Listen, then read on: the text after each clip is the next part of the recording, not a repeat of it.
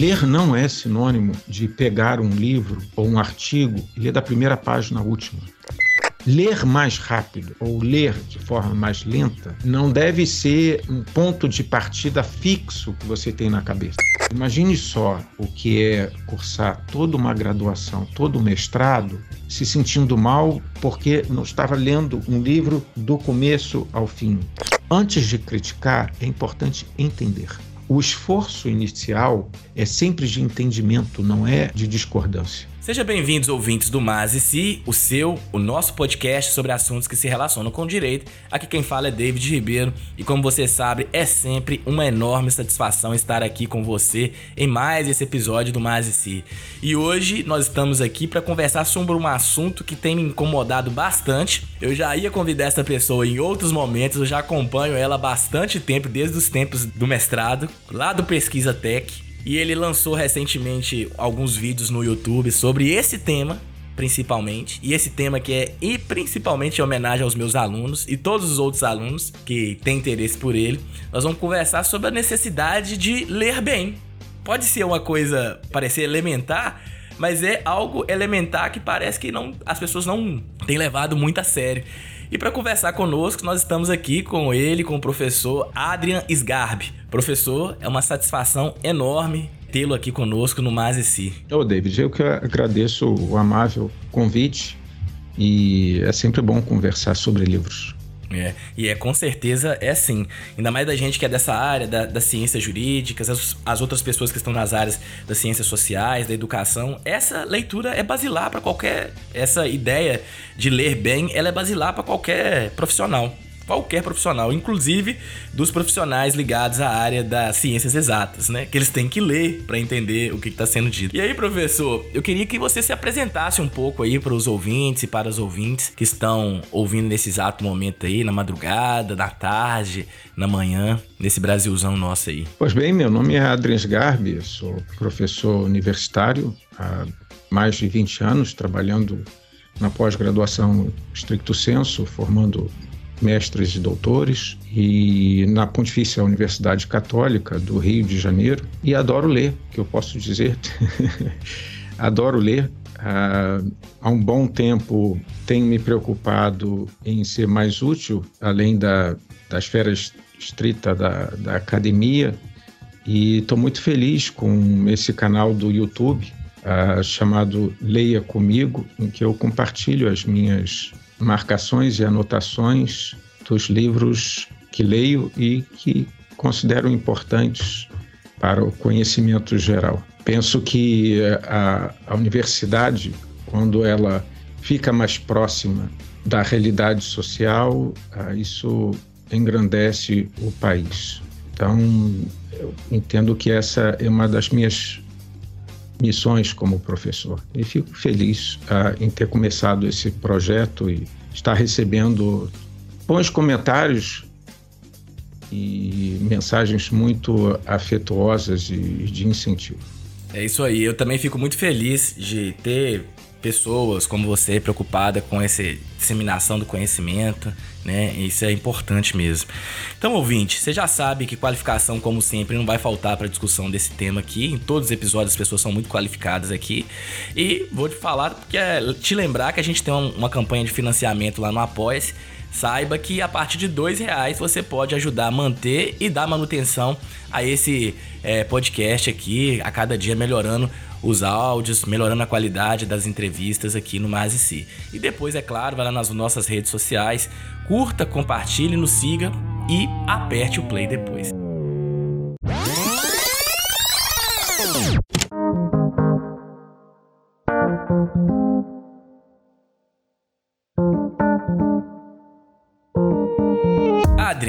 A gente tem uma questão importante, inclusive eu estava fazendo uma pesquisa porque toda vez que a gente tem um problema que nos aflige, a gente vai pesquisar enquanto pesquisador. E uma das coisas que eu constatei foi uma pesquisa feita pelo é, Instituto Pro Livro, que foi realizada no período de 2015 e 2019, ela chega à seguinte conclusão: que a leitura não é um hábito dos brasileiros. Não é, não faz parte, né? Então, ela é um pouquinho assim, ela chega a 52% da população brasileira e, e dentro desse 52% da população brasileira, as classes mais abastadas é que tem mais condição de ter leitura, né? As classes mais baixas, por inúmeros motivos, elas vão ler menos, né? Então, isso vai impactar muito no modo como esses índices internacionais e nacionais vai representar a educação brasileira. E por que a gente está discutindo justamente essa ideia de como ler bem? Né? Não estou falando só de livro.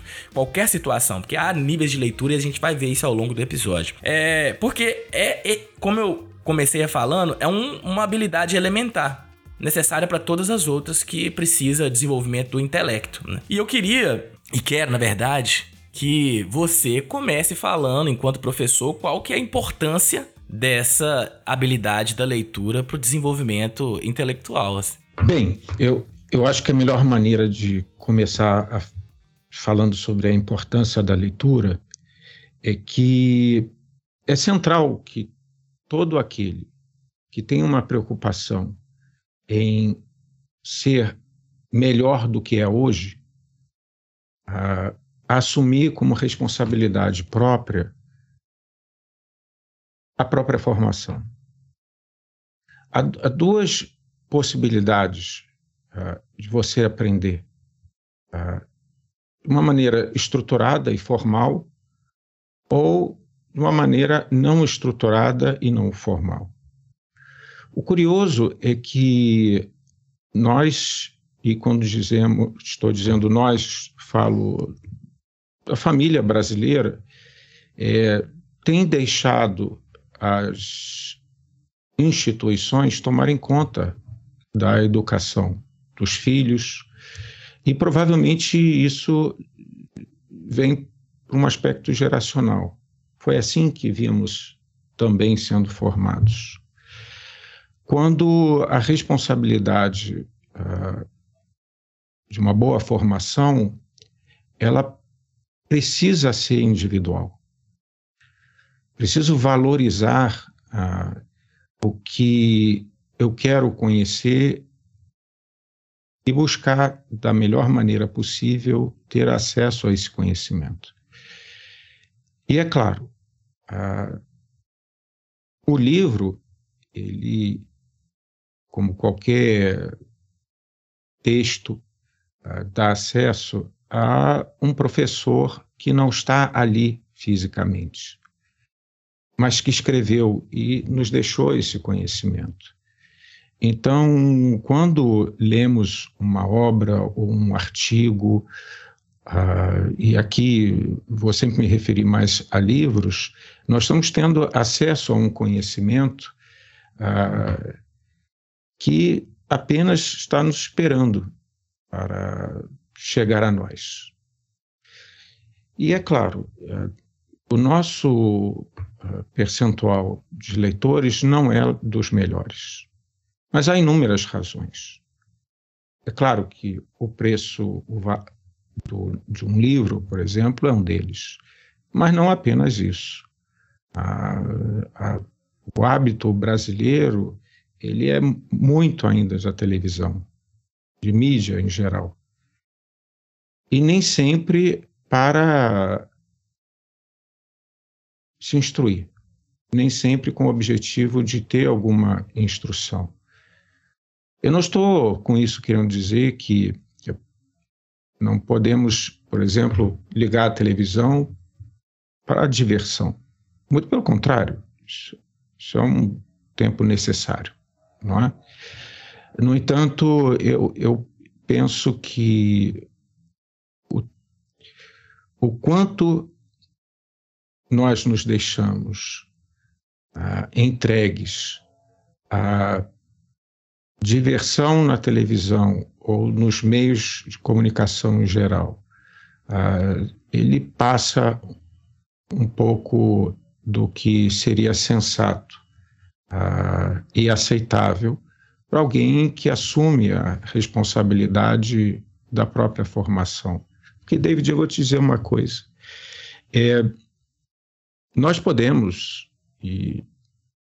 fazer isso, e muitos fazem isso, usam a mídia para retratar algo que elas não vivem no dia a dia, não é? E a mesma coisa pode acontecer com educação. É, muitos gurus aparecem sem muito conteúdo. Mas algo que não temos como ah, evitar é a nossa avaliação do que, do que somos. Não há como mentirmos para nós mesmos. Nós sabemos ah, onde ah, está a nossa falha cultural, a nossa ausência de esforço.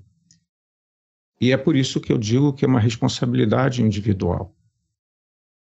O desejo de eu quero ser melhor do que sou hoje é importante. Eu confesso que a, a cada cinco anos eu, eu, eu gosto de olhar para trás e fazer uma autoavaliação. Como eu fui nesses cinco anos? O que de melhor me acontece é quando há uma sensação de estranhamento. Ou seja, eu mudei nos cinco anos. Estranhamento no sentido que eu não sou mais aquela mesma pessoa. E talvez eu até, olhando para trás, eu fico me perguntando como eu podia pensar dessa maneira. Esse é o, é o melhor estranhamento. E os livros uh, e a instrução uh, contínua nos, nos dá isso. E é por isso que eu sou tão uh, empolgado com o tema da leitura. E é, é verdade, né? Quando a gente para. Eu também tenho. Eu pego alguns textos que eu escrevi quando comecei, assim, a, a escrever no mestrado, no doutorado, e a gente vê assim, ó, inclusive a dissertação, fala assim, não concordo com nada disso, E é uma, é uma, surpresa, né? A, a, dissertação foi em 2016. Então, é, você vai pegar e fala assim, não, não concordo com nada disso mais. Mas é porque a gente vai criando uma maturidade. E eu posso dizer com toda certeza que essa questão da responsabilidade pessoal, ela é intransferível, não tem jeito. A gente pode dizer que é, a culpa é de inúmeras pessoas. Eu não estou aqui de forma nenhuma desconsiderando as questões materiais de um país muito desigual, do valor do livro, do acesso à cultura e educação que é muito restrito, não é isso né? Mas é essa questão da responsabilidade pessoal. Inclusive, eu tenho falado com alguns alunos que a gente tem que entender a responsabilidade até onde o professor vai e até onde que é a responsabilidade deles. Porque tem uma parte que, por mais que o Adrian, o David, seja apaixonado com, com o ensino, aprendizagem, a gente não vai poder passar aquela barreira. A gente não vai estar tá na consciência e nas vontades de cada aluno e de cada pessoa para fazer com que ela possa seguir o seu caminho. É um desejo é um afeto, uma coisa que tem que trazer dela mesmo, né? E aí, é, esse ponto é, é muito importante a gente entender aqui por que, que essa leitura, o modo como a gente vai desenvolver essa leitura é basilar para tudo que a gente vai fazer, né? Então, eu queria agora, a partir de agora, é, como que a gente descobre esses níveis de leituras que a gente tem, né, Adrian? Porque, assim, será que uma pessoa que consegue juntar as palavras, é, ela tem um, ela vai conseguir decodificar signos e significados de frase, ela vai ter uma leitura satisfatória? Como é que é esse processo, assim? É, a gente tem níveis de leitura? Como que funciona isso? Tá, essa é uma excelente pergunta. E eu vou responder da seguinte maneira. Eu continuamente vejo alunos, principalmente na pós-graduação, ah, se sentindo mal quando não leem, por exemplo, um livro do início ao fim. Uh, eu mesmo uh, me lembro de quando estava no, cursando meu doutorado, isso há mais de 20 anos, sempre que eu não pegava um livro e lia do começo ao fim, eu me sentia mal, como se eu estivesse cometendo um, uma falha terrível. Isso uh, acontece, essa sensação ruim acontece porque há um, um equívoco na noção do que é ler. Ler não é sinônimo de pegar um livro ou um artigo e ler da primeira página à última.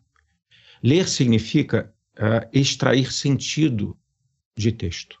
E, evidentemente, dependendo do propósito do leitor, o tipo de abordagem do leitor e o texto, ela precisa ser diferente. E esse era o problema que eu estava vivenciando que eu vivenciei a, na época do meu doutorado. Só que eu tive sorte.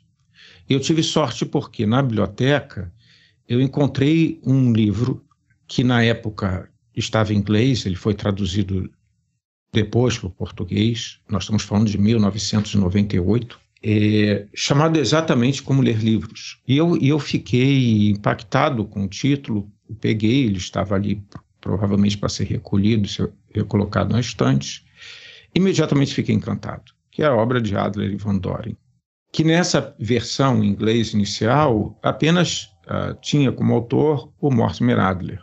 Van Doren participou da, da, de uma edição posterior, atualizando e contribuindo com algumas passagens. No entanto, o ponto que eu gostaria de dizer é que o mérito desse livro é ensinar o que é leitura. E a primeira coisa uh, que esses autores fazem é diferenciar os tipos de leitura. A inicial, eles chamaram de leitura elementar.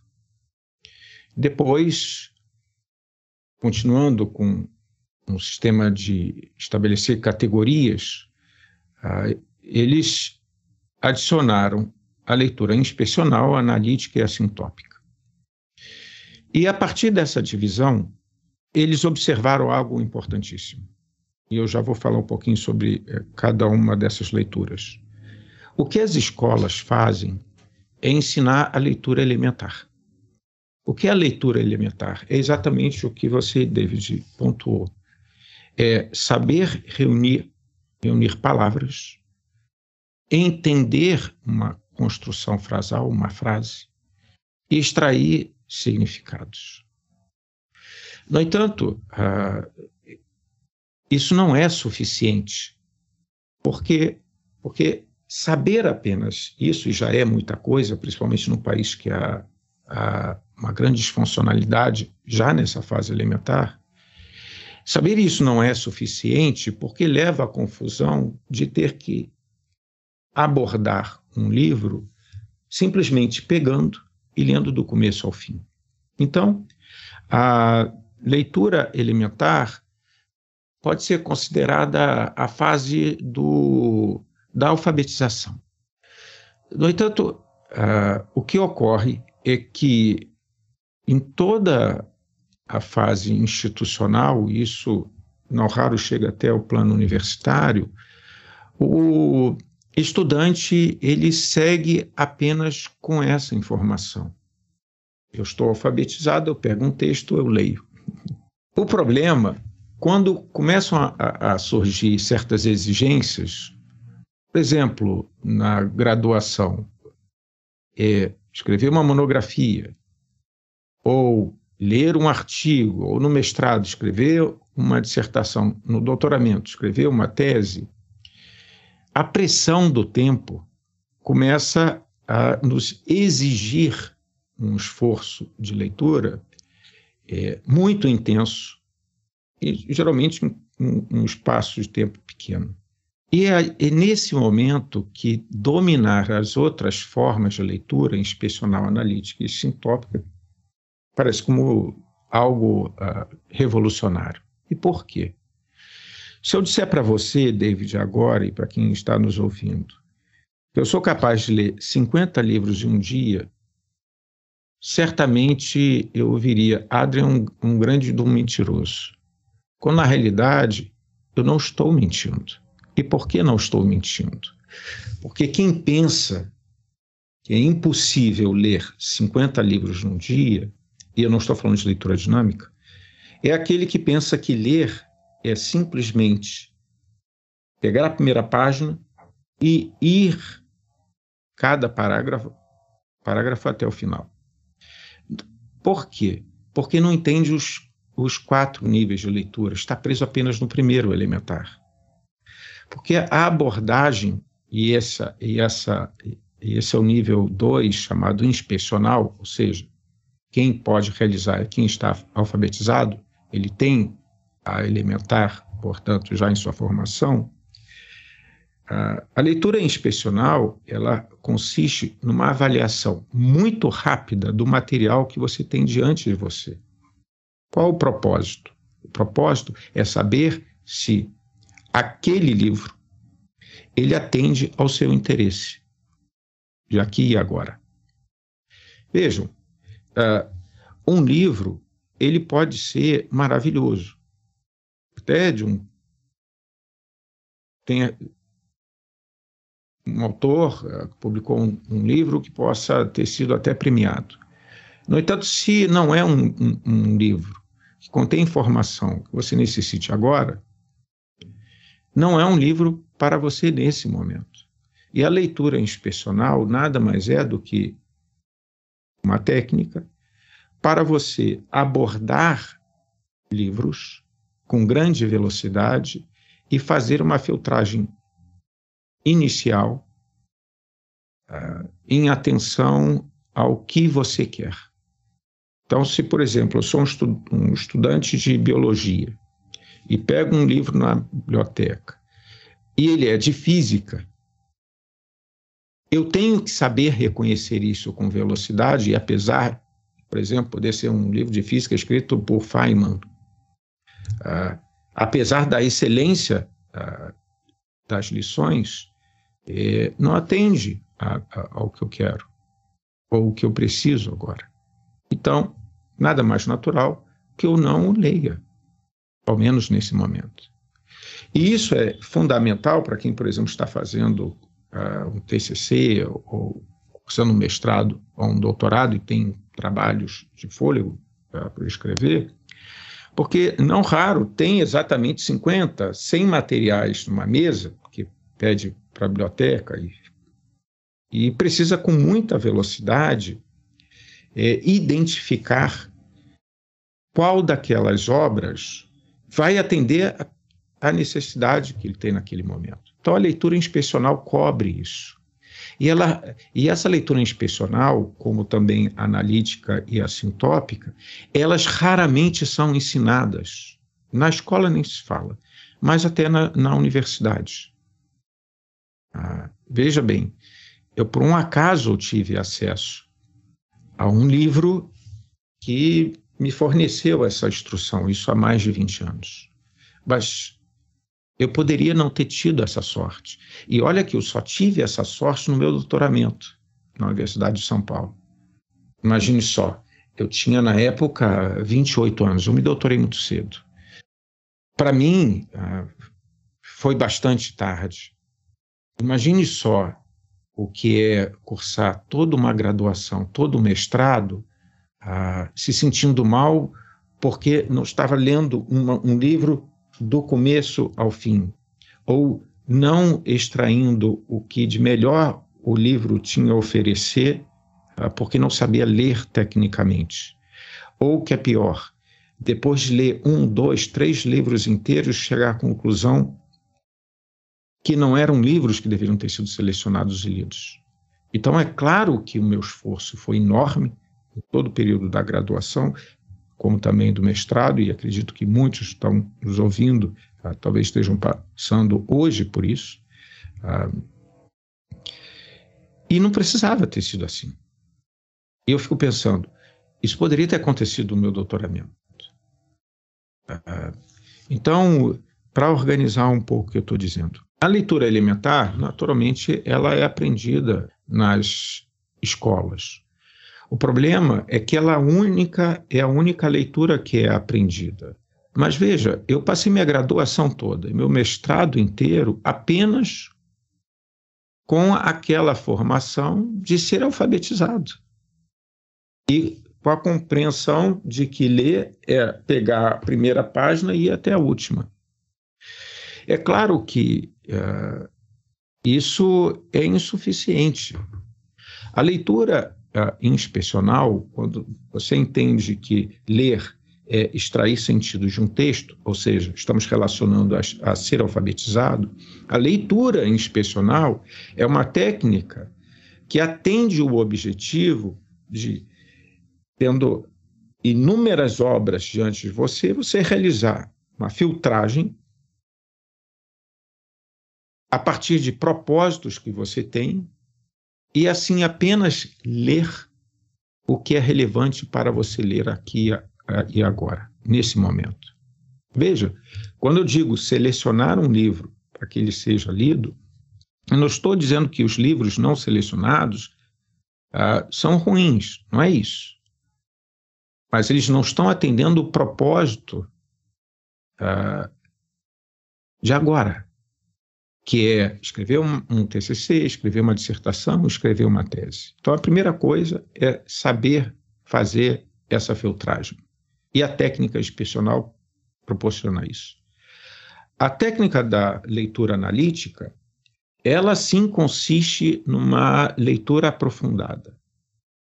Não, não é simplesmente saber bater o olho ah, num livro e em um, de um a três minutos saber se atende ao interesse de agora ou não. Não, a leitura analítica, ela vem na sequência de uma inspecional. Eu já sei que aquela obra merece a minha completa atenção.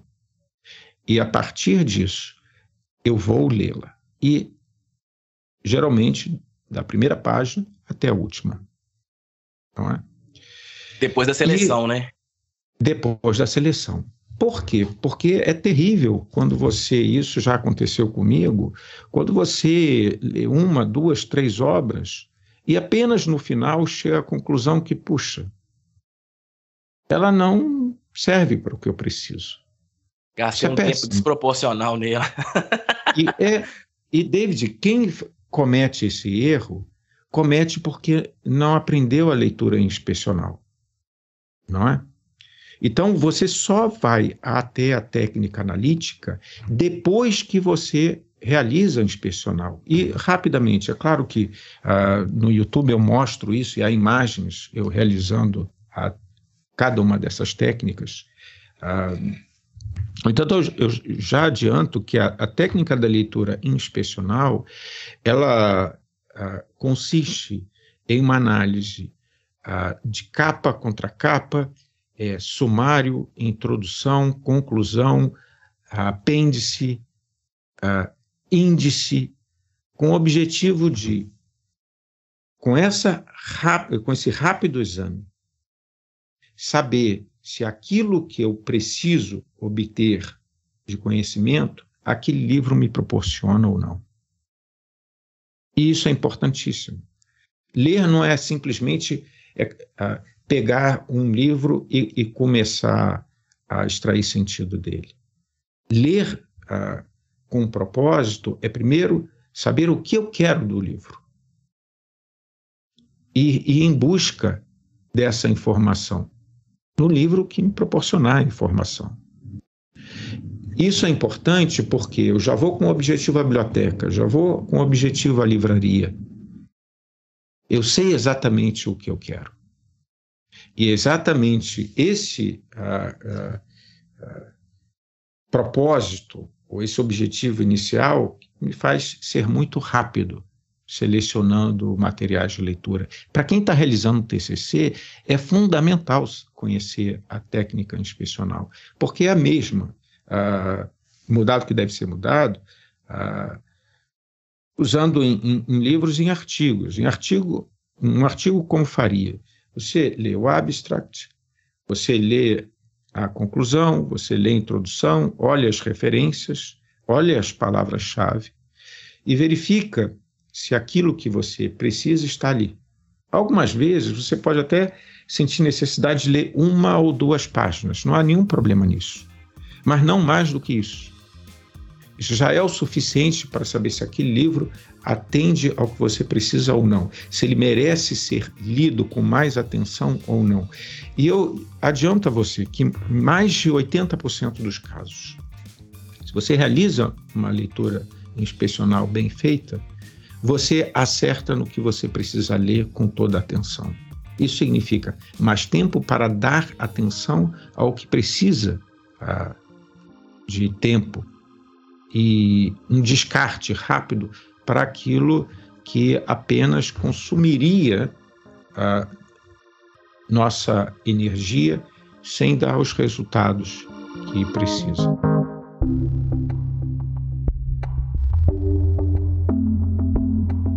É, só, só uma coisa que é interessante, assim, o próprio nome de inspeção é, a gente pode fazer uma assimilação com quem faz a inspeção, né? Uma pessoa que vai fazer uma inspeção, por exemplo, numa fábrica ou num local de estudo, primeira coisa que ele vai chegar lá e ver, ele tem alguns critérios. Olha, eu preciso ver se a sala está em condições da aula acontecer. Então, as cadeiras estão organizadas, é, a luz está funcionando, o projetor está dentro de sala de aula.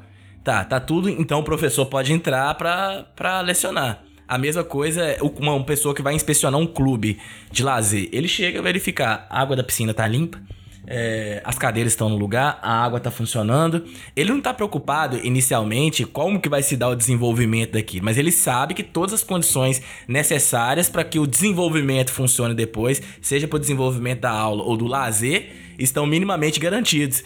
Então, pela, pela própria ideia de leitura é, inspecional, que você trouxe aqui, ela já traz pra gente o seguinte, olha, os critérios que você estabeleceu anterior para, no caso, se a leitura vai te permitir, se o seu interesse é, que você tem na leitura nesse livro está garantido aqui minimamente, se tá, então eu coloco ele na pilha que eu vou ler.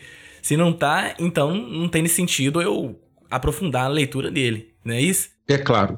E isso não significa dizer que o livro que você deixou de lado é um livro ruim, muito pelo contrário, como, como uh, me referi antes. Pode ser um livro escrito por Feynman, com aulas de física incríveis. No entanto, se não é meu propósito compreender física, eu não tenho por que pegar esse livro. É exatamente por isso que no primeiro vídeo que você fez referência, uh, que eu postei no YouTube, o primeiro uh, vídeo é todo ele para, primeiro, desmistificar o que é a leitura, tirar isso uh, da cabeça das pessoas que lê, é pegar um, um livro e ir da primeira página até a última, explicar o, o que significa a leitura elementar, que é você ser alfabetizado, pontuei, uh, busquei pontuar que é, esse tipo de, de, leitura,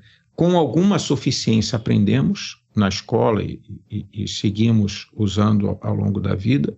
No entanto, a inspecional analítica e sintópica, não. E no primeiro vídeo, eu explico a técnica inspecional, que é exatamente o que você disse, e muito bem. É realizar uma inspeção, e você realiza uma inspeção com um objetivo, com alguma algum propósito em mente.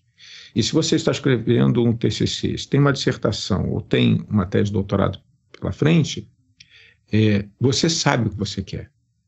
No caso TCC, professora, não tenho a mínima ideia do que vou fazer. Bem, primeira pergunta que eu faço ah, é: o que você gosta? Ah, eu gosto de tal disciplina. Maravilha. O que você gosta dessa disciplina? Ah, eu gosto disso. Ótimo. Então, o que você vai fazer? Você vai à biblioteca já com isso em mente e você vai conseguir descartar tudo aquilo que você não gosta, que já é um excelente começo. E fazendo isso, ah, você já vai ter um pontapé fundamental para escrever, por exemplo, seu TCC. Agora, isso é suficiente? Claro que não, porque realizar inspeção é uma técnica de descarte e, portanto, de inclusão de coisas. Próximo passo é a leitura analítica, que é a colocar os olhos no papel, buscando extrair o máximo que você puder de informação. E aqui vem o segundo engano. Primeiro engano, como disse, é entender ler como do início ao fim de um livro. Não é? Ah, o que faz com que muitas pessoas sintam mal quando não realizam uma leitura desse, de, dessa maneira. O segundo engano ah, é um engano que aparece na leitura analítica.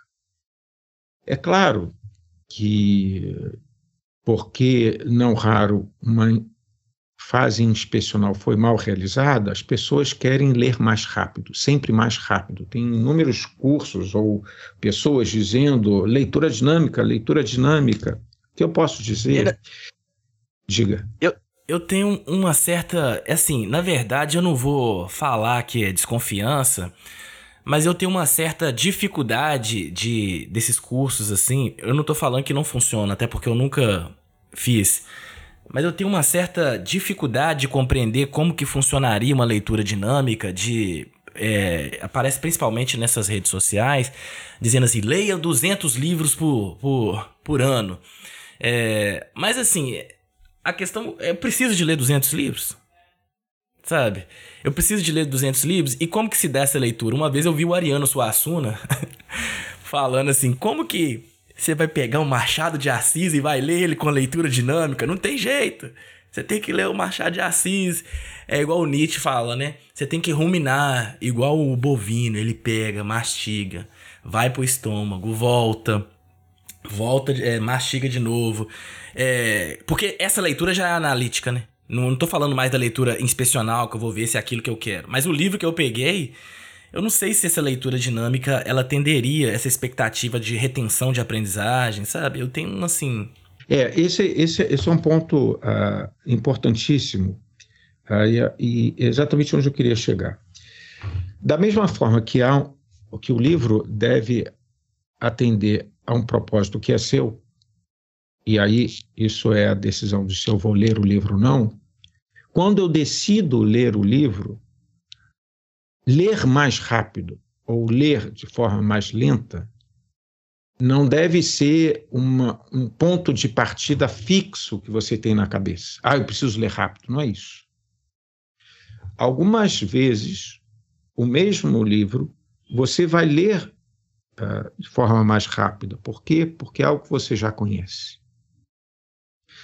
E outras vezes, no mesmo livro, isso acontece inclusive no mesmo capítulo, você vai reduzir a velocidade de sua leitura, porque você chegou a um ponto que requer mais sua atenção e que você tem dificuldades de entender ou é uma novidade para você.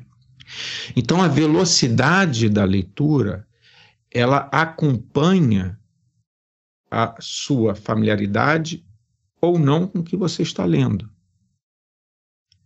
Então, evidentemente, se é uma parte que eu tenho dificuldade, não apenas eu vou ler de forma mais lenta, como muito possivelmente eu vou ler mais de uma vez. Porque senão, se eu simplesmente adoto a máxima velocidade do que eu estou lendo, isso significa que eu não vou compreender da maneira apropriada aquilo que eu mais precisaria compreender, que é aquilo que eu não sei e aquilo que eu tenho maior dificuldade. O que vai ficar apenas é aquilo que eu já estou revisitando de alguma maneira. E isso é péssimo.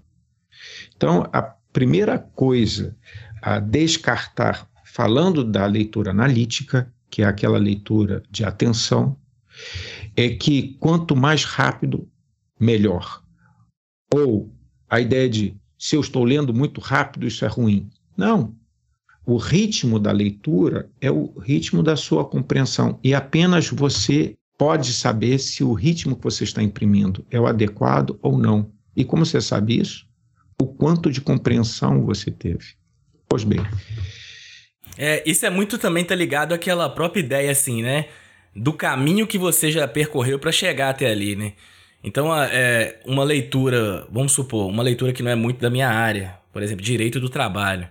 É, se eu for pegar um livro teórico de direito do trabalho, talvez eu tenha um pouco mais de dificuldade de entendê-lo do que um livro de teoria do direito e uma, um livro de direito constitucional, de matérias que estão ligadas a essas disciplinas. Porque, primeiro, que eu já tenho todo um, um caminho é, já dentro da teoria do direito, dentro do direito constitucional, que me permite uma base anterior que não foi construída de forma imediata. Nesse primeiro momento, quando eu tive acesso às primeiras leituras lá do Hart, do Dworkin, é, de leitores clássicos do direito constitucional, essas leituras foram difíceis, mas insistindo nesse caminho, é, eu já consigo hoje ler é, com mais facilidade os assuntos ligados a isso.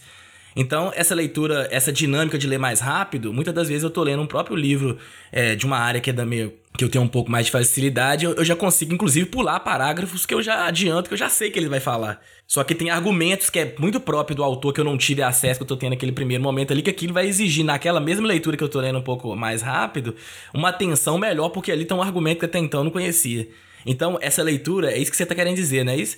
Que essa leitura, se ela é mais rápida ou não, vai depender da bagagem que você tem também e como você tem acesso àquele, àquele tipo de, de conhecimento que está sendo transmitido pelo livro. David, você traduziu muito bem o que eu quis dizer com a formação é uma responsabilidade individual.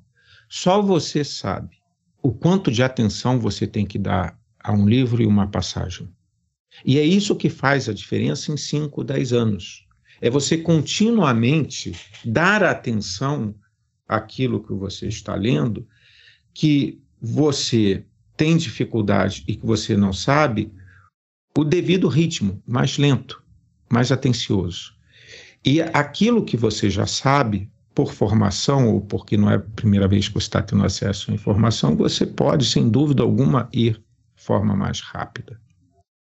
É exatamente isso que faz a diferença na formação e na bagagem cultural do leitor. Então, a leitura ela deve ter o ritmo da dificuldade e da facilidade que você tem. Então, é, a leitura analítica ela consiste, em primeiro lugar, em dar o passo adequado à leitura. Segundo ponto, o livro que você está lendo, e mais uma vez, quando digo livro, serve para qualquer texto, artigo, jornal, ele precisa uh, ser seu, no sentido de não material apenas, não é? De você comprar a obra, porque é claro, o que eu vou dizer agora significa uh, uh, escrever no livro. E se você escreve no livro que é, é da biblioteca, isso é ruim, ah, porque está impedindo ou, outras pessoas de ler um, um, um livro limpo. Mas o que eu estou querendo dizer é que você toma posse do livro, no sentido substancial da palavra, ah, não apenas quando você tem ele em suas mãos, ou até quando você o compra, né? mas sim quando você conversa com é, o autor. E você conversa com o autor marcando e anotando. E aqui eu gostaria de fazer a segunda observação ah, com respeito à leitura analítica. Não é? A primeira foi ritmo, agora a segunda é como tornar seu. Ah, anotar e marcar são coisas diferentes. E é preciso saber disso porque isso vai fazer diferença. Ah, depois, quando você quiser recuperar ah, o esforço de leitura. Marcar texto significa colocar sinais gráficos que tenham alguma, algum significado próprio para você. Por exemplo, eu faço um pontinho na margem para dizer, para sinalizar para mim que é um argumento importante. Se não é apenas um argumento, se está desdobrado, eu numero um, dois, três, quatro em cada ponto do argumento. Se é um conceito, eu sublinho aquela parte. Se é uma palavra que eu entendo que é uma palavra-chave, eu vou fazer um círculo. Não é? Se é uma parte, isso é importante para quem está pensando em escrever algo, se é uma parte citável, eu coloco uh, é, riscos laterais, como se fossem grandes uh, travessões. Não é? Todo, todas essas marcações, elas facilitam o meu retorno e minha identificação uh, no texto, e minha identificação no texto do que eu preciso naquele momento que eu começo a trabalhar. Agora veja, isso só é, é útil se for estável. Se eu ora coloco ponto para argumento e depois começo a colocar travessão, depois começo a usar uma cor, depois começo. Você, só está destruindo o texto. Só está sujando ele inteiro. Então a marcação, você pode escolher as suas. Tá? Eu tenho uh, sete marcações uh, e eu uso essas sete marcações há mais de 20 anos. Então, modo que eu consigo pegar vários livros na minha biblioteca e abrir e rapidamente identificar onde estão todos os conceitos, onde estão todos os argumentos principais. Até porque os pontos fortes é, eu substituo aquele pontinho por asterisco. Quando terminando o capítulo, puxa, esses pontinhos que eu coloquei, uh, esse, esse, esse são centrais para compreender o que está aqui. E eu coloco um asterisco. Então, o que acontece? Eu consigo pegar quatro, cinco, seis livros, abrir todos eles e, em cinco minutos, identificar em todos eles onde está, por exemplo, o conceito, no que eles são idênticos, qual é a diferença, e isso é importantíssimo para você escrever. Agora, isso só é possível se suas marcações são idênticas. Então, nada de ficar usando marcador colorido. Por quê? Porque se hoje você tem um amarelo e você só usa o amarelo, por exemplo, para sublinhar, tudo bem. Mas se hoje você usa o amarelo para sublinhar, depois eh, e você usa o vermelho para categorias, usa o verde para ponto-chave, e você fica sem essas cores, que não raro acontece, não é? Você depois vai começar a quebrar o seu sistema de marcações e ele vai deixar de ser confiável. Então a melhor coisa é, é você criar um sistema que você não mude nunca. E criando pequenos símbolos, como disse, ponto, um, dois, três, quatro, é, sublinhando, círculos e por aí vai. E esses símbolos têm, esses símbolos têm que fazer sentido para você, né? Para você, isso é próprio. Você pode... é, é muito próprio. Isso. É porque, por exemplo, quando eu tenho uma referência no próprio livro, assim, que eu vou ter que depois dar uma olhada, porque ele faz sentido, eu vou lá e desenho um óculosinho pequenininho, assim, quer dizer, é, olhar depois. Né? E é por isso que eu disse que uh, é importante que o livro, uh, a obra seja sua. Pode ser uma cópia. Eu estou dizendo sua porque se você fizer isso na biblioteca, você vai impedir que uma outra pessoa é, faça o mesmo nas anotações dela uh, no caderno, por exemplo, porque está tudo muito riscado. Então, é importante é, marcar. E marcar é um, um comportamento estável do leitor. Coisa diferente é anotar. Anotar é necessariamente instável. Você muda primeiro, até se permite usar essa imagem, geograficamente. Ora você anota, coloca no topo da página, ora embaixo, ora à esquerda, ora à direita, não é? Uh, mas não apenas isso, no aspecto formal, no conteúdo, como os livros mudam, o assunto muda. Então, quando você escreve algo lateralmente, por exemplo, tenho dúvida nesse aspecto, ah, isso daqui se relaciona também com tal obra que eu li, ou você começa a fazer perguntas, isso muda de livro para livro, porque o conteúdo muda. Mas o que é importante quando você está anotando é você, primeiro, anotar reflexões suas. Segundo, discordâncias suas. Porque, evidentemente, o que você está até de acordo, você marca como algo citável. Não? Discordâncias suas. E não apenas isso, um pequeno sumário do capítulo, ah, com, colocando uma palavra e a página para você encontrar facilmente o que você considera ser central.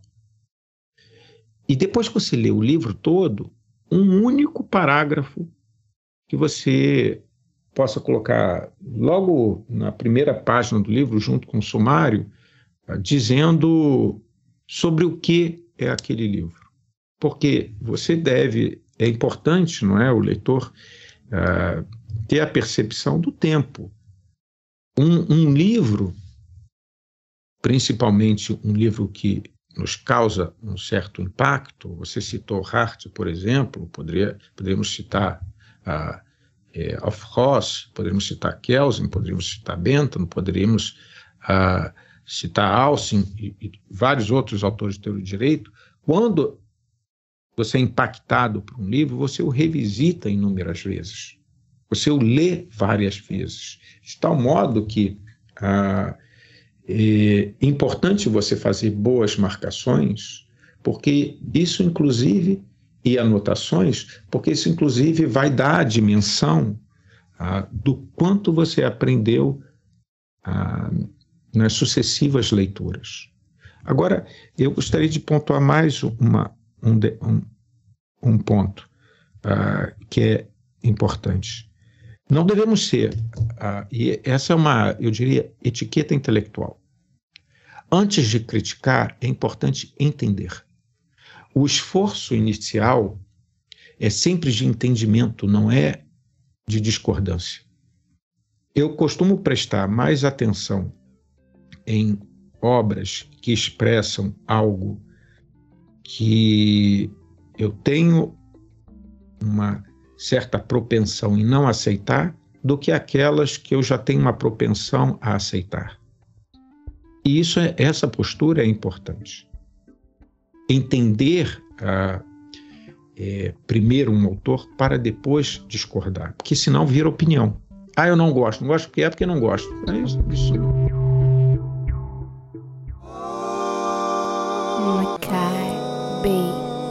Esse é um princípio bem basilar, assim. É claro, para quem que estuda e tem. É, na leitura, na filosofia mesmo, a gente tem a, a leitura caridosa, né? O leitor, quando você se propõe a, a ler alguém, e o Gadamer vai dizendo que é um, junto, um conjunto de perguntas e respostas que a gente está tendo com o livro, né? Porque quando você faz essa leitura ativa, é isso que acontece você vai colocando o seu horizonte perante o horizonte de uma outra pessoa. Então, por uma questão de caridó, caridade, caridade aqui não no sentido pejorativo, mas no sentido de, de respeito a alguém que se dedicou a um tempo para construir uma obra. Então, é, é aquela coisa de ir entender o que, que tá o argumento, como é que tá, né? Porque sem essa base não é possível fazer uma crítica, não é isso? Isso. Exato, exato, perfeito. É, você mais uma vez uh, uh, sintetizou muito bem. Então, uh, como é possível notar, a leitura analítica é importantíssima.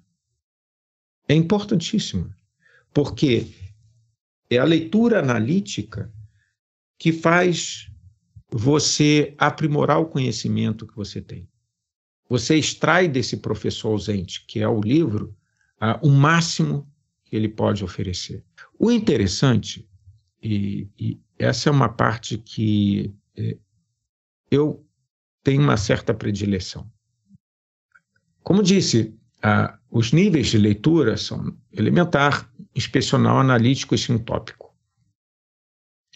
O nível analítico, ah, ele se presta a muitas regras, técnicas de marcação, técnicas de anotação, tudo é explicado ali. No entanto, há um, que é como ler diversos livros ou diversas obras que nada mais é do que a aplicação da leitura analítica respeitando os diferentes conhecimentos. Por exemplo, a abordagem que você deve dar a uma, uma literatura imaginativa, você citou uh, o estranhamento de Suassuna, quem viola uma regra básica na leitura imaginativa, que é deixar-se levar, não é? é? Que é o prazer, porque em algo que me causa prazer, é, eu vou querer que acabe muito rápido.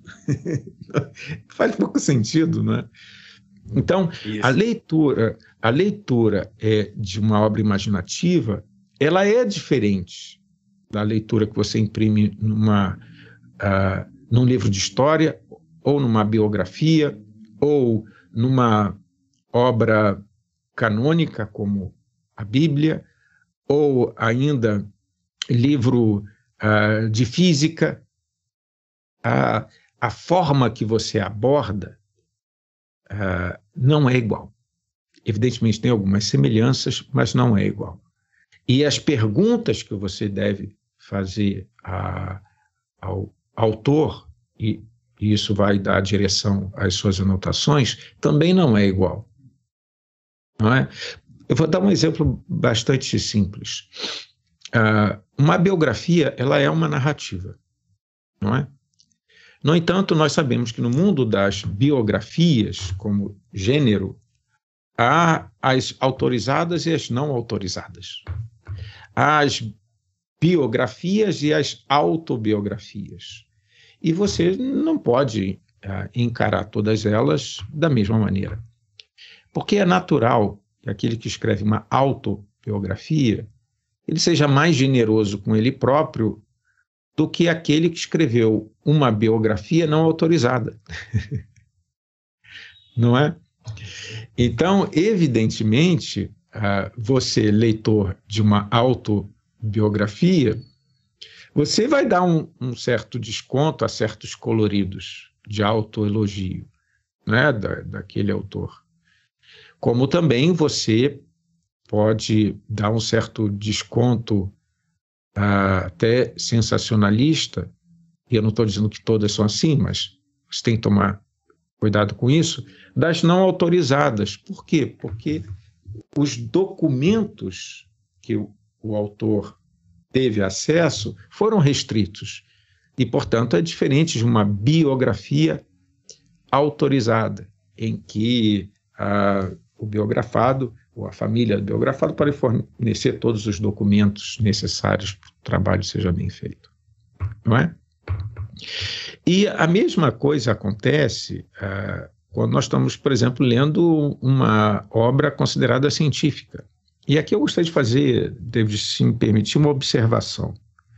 Uh, as obras científicas, é, elas uh, precisam ser uh, encaradas da maneira apropriada.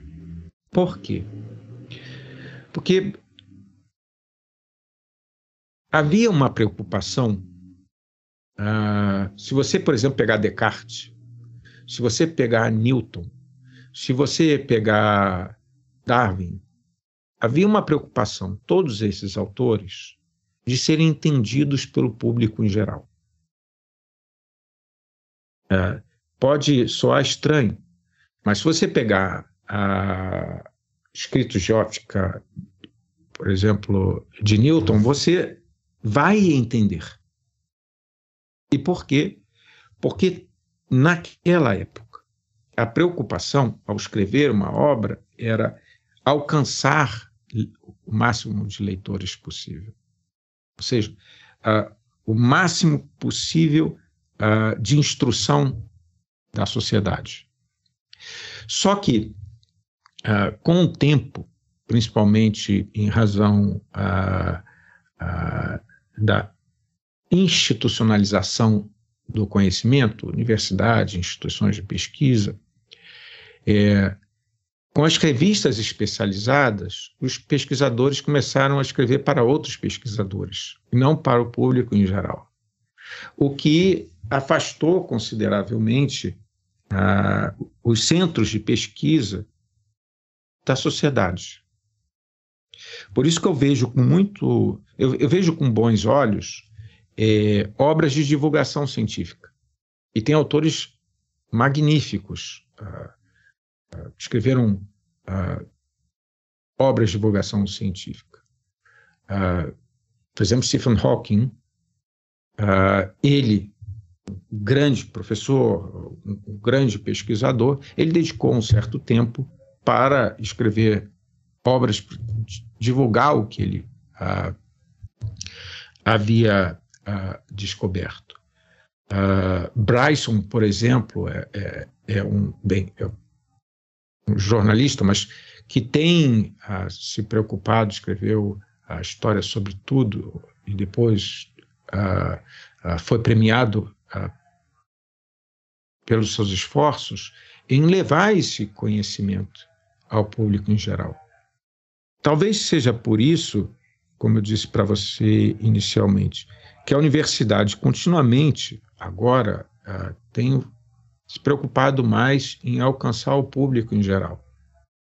E eu, inclusive, tenho sentido a necessidade, meu canal do YouTube é, é, reflete isso, é, de abrir para o maior número de pessoas um conhecimento que eu acho que é importante, que no caso é da leitura.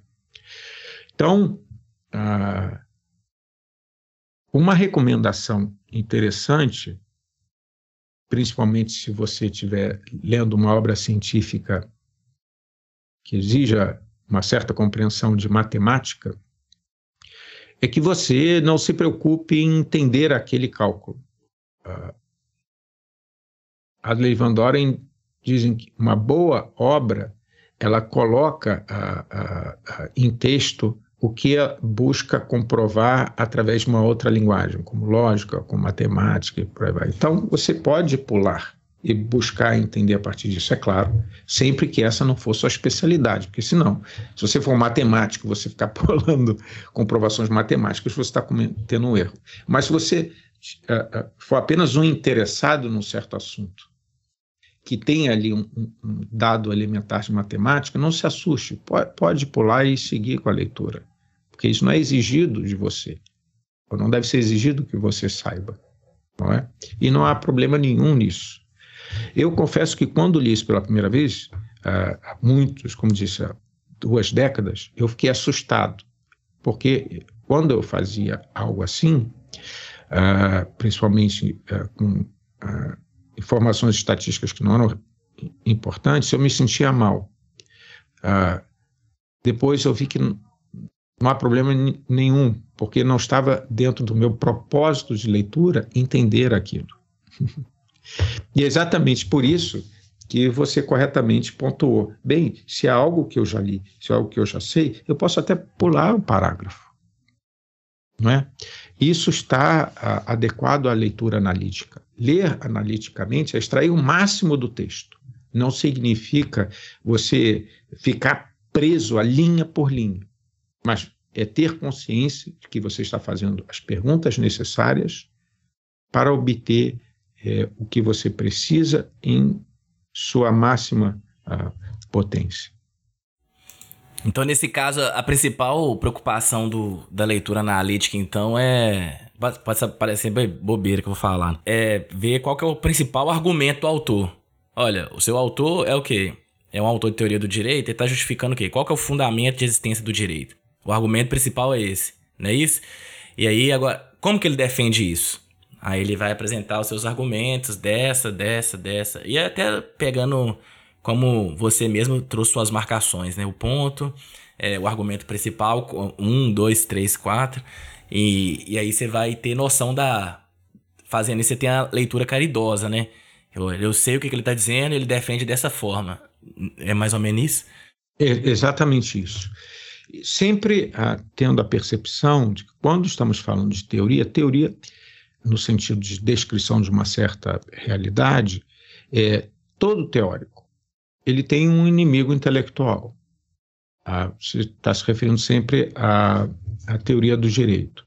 Então, por exemplo, o inimigo intelectual de Hart era claramente Bentham.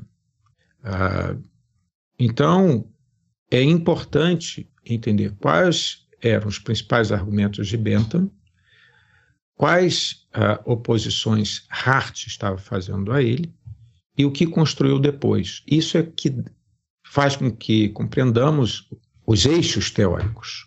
No caso uh, de uma obra que tem uma conotação empírica, tenha dados empíricos, a compreensão desses dados empíricos é central. E, inclusive, uh, entender os critérios pelos quais eles foram selecionados e como eles foram manejados ah, pelo, ah, pelo pesquisador. Então, saber o que se perguntar é central e fazer boas marcações depois boas anotações também. E tudo isso, uh, David, para chegar no nível mais avançado. Há uma é, escada, sabe? Primeira coisa, você tem que ser alfabetizado, então atender o nível elementar. Depois, você precisa saber realizar uma boa leitura uh, inspecional. Na sequência, tendo já conhecimento de qual livro ou qual obra você quer ler, saber realizar uma boa leitura analítica. No vídeo 2 eu trato da leitura analítica e vídeo 3 da aplicação da leitura analítica a diferentes uh, campos do conhecimento. Mas para que tudo isso? Para que um pesquisador, e aí é, específico mesmo pesquisador. Aqui está escrevendo, ele não escreveu um TCC, uma dissertação, uma tese, para que ele alcance o um nível sintópico. O que é o nível sintópico? E Adler e Van Doren ah, dizem que ele é o mais difícil e complexo. Por quê? Primeiro, é mais difícil e complexo porque ele abarca todos os anteriores. Todos, todos as, os níveis anteriores precisam ter sido realizados para eu conseguir realizar o sintópico. E segundo, porque quando é, eu tenho autores diferentes, eu tenho obras distintas, e eu realizei a devida leitura analítica, evidentemente isso é da linguagem. Algumas vezes utilizamos a mesma palavra para dizer coisas diferentes. Outras tantas, utilizamos palavras distintas e quando nós observamos, as pessoas que estão discutindo palavras distintas, eles estão falando da mesma coisa. Então, é, para não ser ah, pego com ah, esse equívoco interpretativo, a fase sintópica é aquela em que o pesquisador faz com que as obras, os autores que ele leu, conversem. Então, ele tem a tarefa de realizar essa terapia linguística para aparar aquilo que apenas na superfície parece ser idêntico ou parece ser diferente, para que ele, como pesquisador, saiba o que fazer depois. E aqui, ah, é, gostaria de, se me permite, fazer uma ou outra consideração sobre o que é pesquisa, não é? Porque é disso que se trata a, a leitura sintópica. É encontrar o espaço de fala fazer com que o pesquisador saiba qual é o seu campo de trabalho. E aqui eu gostaria de deixar uma imagem. Uh, o que eu sempre digo para os meus alunos, e, e repito isso sempre que possível, é que ele precisa se convencer que entrar para a academia é como entrar para uma festa estando atrasado. É claro, quando você chega numa festa e você está atrasado, você encontra grupos de três pessoas, cinco pessoas, sete pessoas, dez pessoas, grupos já formados. E tem lá a música, está tudo muito bem animado. E o que você vai fazer? Você vai simplesmente chegar num grupo que, por exemplo, tenha quatro ou cinco pessoas e ficar falando qualquer coisa o risco de você dar uma bola fora é enorme. Ou falar uma grande besteira, ou, ou repetir o que alguém já disse.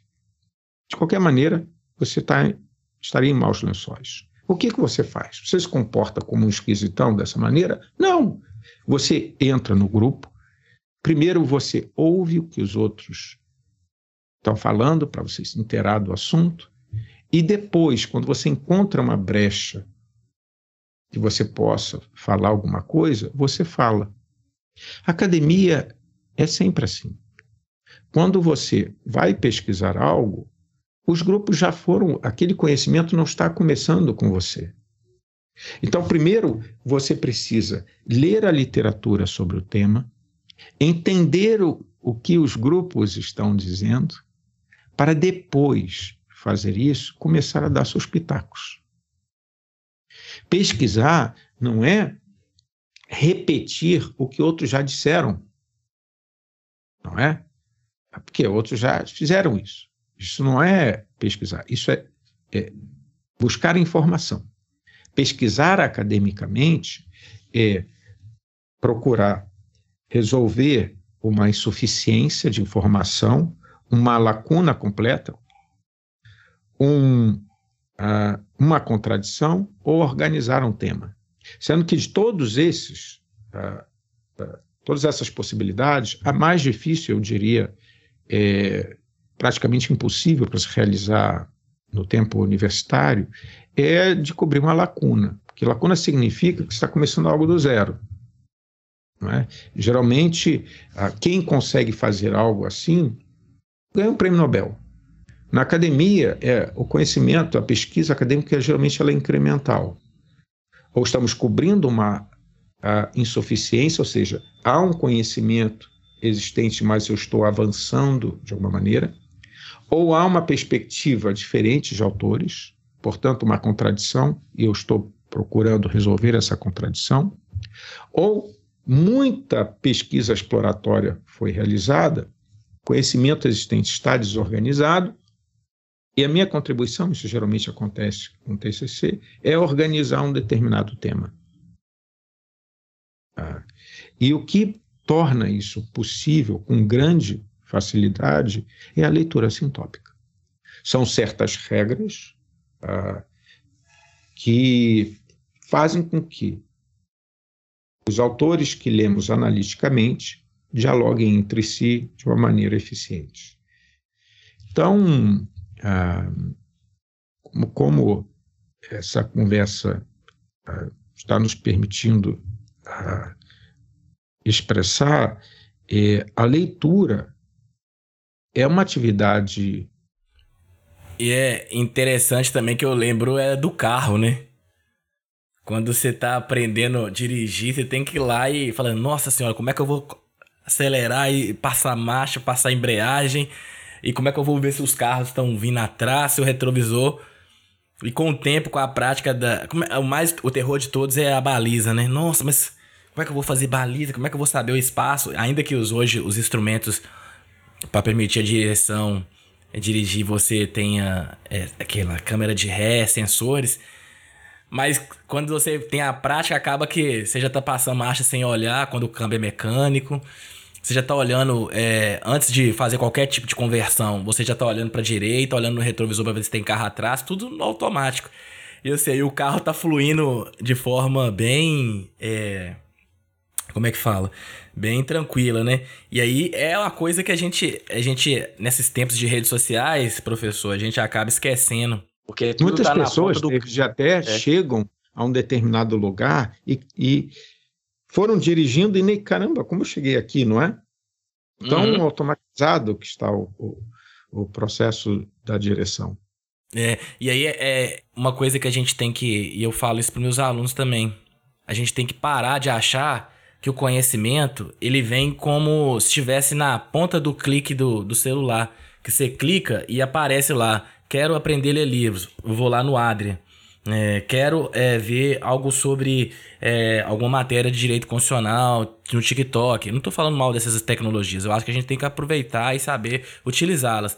Mas por trás de todo aquele conhecimento que o Adrian, que o professor colocou matéria de constitucional, teoria do direito, direito civil, seja lá qual matéria for, uma matéria jornalística, é, o fato dela estar tá presente no vídeo ali não quer dizer que não houve uma preparação e que não houve um tempo de dedicação para fazer aquilo. Teve uma faculdade, teve uma, uma graduação, teve um ensino básico, um ensino médio para a pessoa chegar ali. Então a leitura também não vai ser diferente. Ela tem que exigir o esforço pessoal também. Exato. E aí que eu gostaria uh, de fazer um convite a quem está nos ouvindo. No Leia Comigo, uh, eu, uh, que é o, meu canal, meu programa no, no, no YouTube, eu compartilho as minhas marcações e leituras do que eu estou lendo. E eu faço isso por temporada. Essa primeira temporada toda é dedicada a como ler. A primeira obra abordada foi Como Ler Livros de Adler Van Doren, quatro vídeos, que tem exatamente o conteúdo que nós conversamos hoje, mas essa temporada ela continua próximo vídeo, até porque depois de Adler, como disse, 20 anos atrás foi uma grande descoberta, mas isso seguiu no meu radar. Vários autores escreveram sobre como ler melhor. Eu tenho tomado cuidado de não ser repetitivo, de tal maneira que dessas obras que, seguiram, estão seguindo como ler livros, é, eu vou apresentar o que acrescentam ao que foi dito no, nos quatro vídeos iniciais já de Lewandowski. E ainda há outras obras depois dessa. E fechando essa temporada, ah, no segundo semestre virá uma nova temporada com abordando um, um tema específico, de tal maneira que meu convite é para quem está nos ouvindo faça a, aquele clique do gostei, caso, é claro, tenha gostado, compartilhe, porque o objetivo é alcançar maior número de pessoas, há muita informação uh, de diversão e, infelizmente, nem tanta de autoconhecimento e instrução no YouTube. Então é importante compartilhar esse, esse conteúdo e se inscrever, não é? Para receber, é claro, as notificações sempre que sair um vídeo novo e nessa primeira temporada há muita coisa por vir.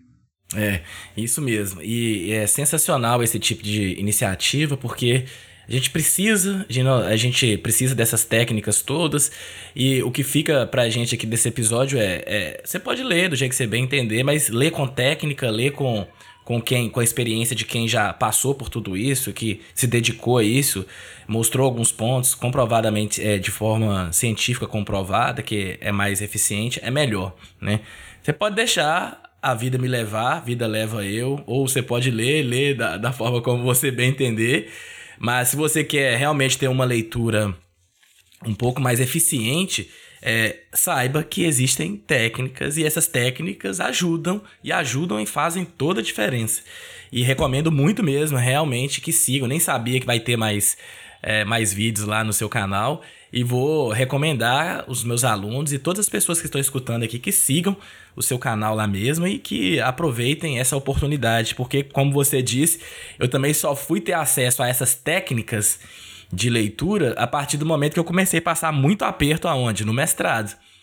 Que é aí que eu tive um contato com um livro que era como fazer uma leitura estrutural de um texto. É uma técnica um pouco difícil, mas ajudou bastante para desenvolver a leitura e entender os argumentos de um texto científico, né? E, e você foi... teve mais sorte do que eu, porque como disse, eu só comecei a, a usar adequadamente técnicas de leitura 22 anos atrás. A boa notícia é que eu já tenho uma biblioteca de 22 anos de boas marcações e anotações, o que fica mais fácil para mim hoje é, ser um, um, professor melhor. Eu posso recuperar com muita velocidade o que eu preciso. Agora, essa é a primeira temporada dedicada a como ler livros. Nessa temporada, ainda vários livros que eu gostaria de compartilhar minhas marcações e anotações sobre esse tema. No segundo uh, semestre, uma nova temporada com um outro tema. E assim, eh, vou procurar manter o canal uh, e espero que as pessoas não apenas assistam, uh, mas também que leiam comigo. vou gostar muito de ver os comentários, o que acharam do livro e, principalmente, é claro, que estão achando uh, dos vídeos e, e participem. Isso vai me trazer uma enorme alegria saber que estou sendo útil de alguma forma. Ah, com certeza. E eu recomendo muito. Uma análise aqui rapidinho. Nesses outros vídeos você vai aplicar as leituras sintópicas, né? Como que outros autores conectaram-se com é, o Morton. É... e é bem interessante. Próximo, todos os, como disse, todo, o objetivo é não ser repetitivo. Então, a, a ideia é que tenha um livro capitaneando os vídeos seguintes da mesma temporada e sempre de forma complementar. É uma Sim. leitura sintópica na prática, de fato. Isso mesmo. Então, professor, agradeço imensamente aqui. Nós falamos, nós, na que eu fui olhar aqui, já deu um, uma hora e meia de gravação. E fico muito feliz com a sua disponibilidade dentro desse tempo corrido que é lecionar, dar aula na graduação, dar aula na pós e ainda ter esse tempo aqui. A gente tava conversando lá no Instagram, né? Era processo seletivo do, do pós-doutorado, então você conseguiu ainda ter esse espaço aqui conosco. Agradeço imensamente sua disponibilidade, já deixa as portas do Mais esse aqui aberta, abertas para que você possa voltar e a gente possa discutir essas questões ligadas a aprendizado, que é, é a gente muitas das vezes a gente está preocupado é, em aprender mas a gente não aprende melhor, né? E tem técnicas para aprender melhor. E aí é, a gente fica prejudicado. é aquele percurso mais dolorido, aquele percurso mais vai aprendendo com o erro e acerto. E não que o erro e acerto não vá, é, vá aparecer com as técnicas, mas a técnica minimiza um pouco, né? Sem lembrar que a técnica, ela é um mecanismo para permitir o conhecimento. Ela, por si só, sem o conhecimento, sem a busca, não, não faz sentido nenhum. Então, eu fico muito feliz aí com sua presença aqui. Agradeço demais. Eu, David, que agradeço mais uma vez o, o, o amável convite e quem sabe uh, eu volto a, a, conversar sobre livros com você na segunda temporada uh, com um novo tema. Vai ser divertido. Vai sim, com certeza. Então é isso, ouvinte. Para você que estava interessado em saber um pouco mais como ler melhor, né? A gente fala de tantos temas aqui. Todos esses temas que nós temos no, no podcast aqui, mais de 60 temas, é, todos eles partem de leituras. Então, para ter essa compreensão melhor, hoje nós conversamos sobre como ler melhor com o professor Adrian Sgarbi. Fico muito feliz com a sua, com a sua audiência aqui, com a sua, a sua é, escuta atenciosa. Esse episódio usou áudios da biblioteca de áudios do YouTube, da Blue Dot a arte desse episódio ficou com a Gluck Design Criativo e nos vemos daqui a 15 dias. Um abraço para você, tudo de bom e fiquem bem.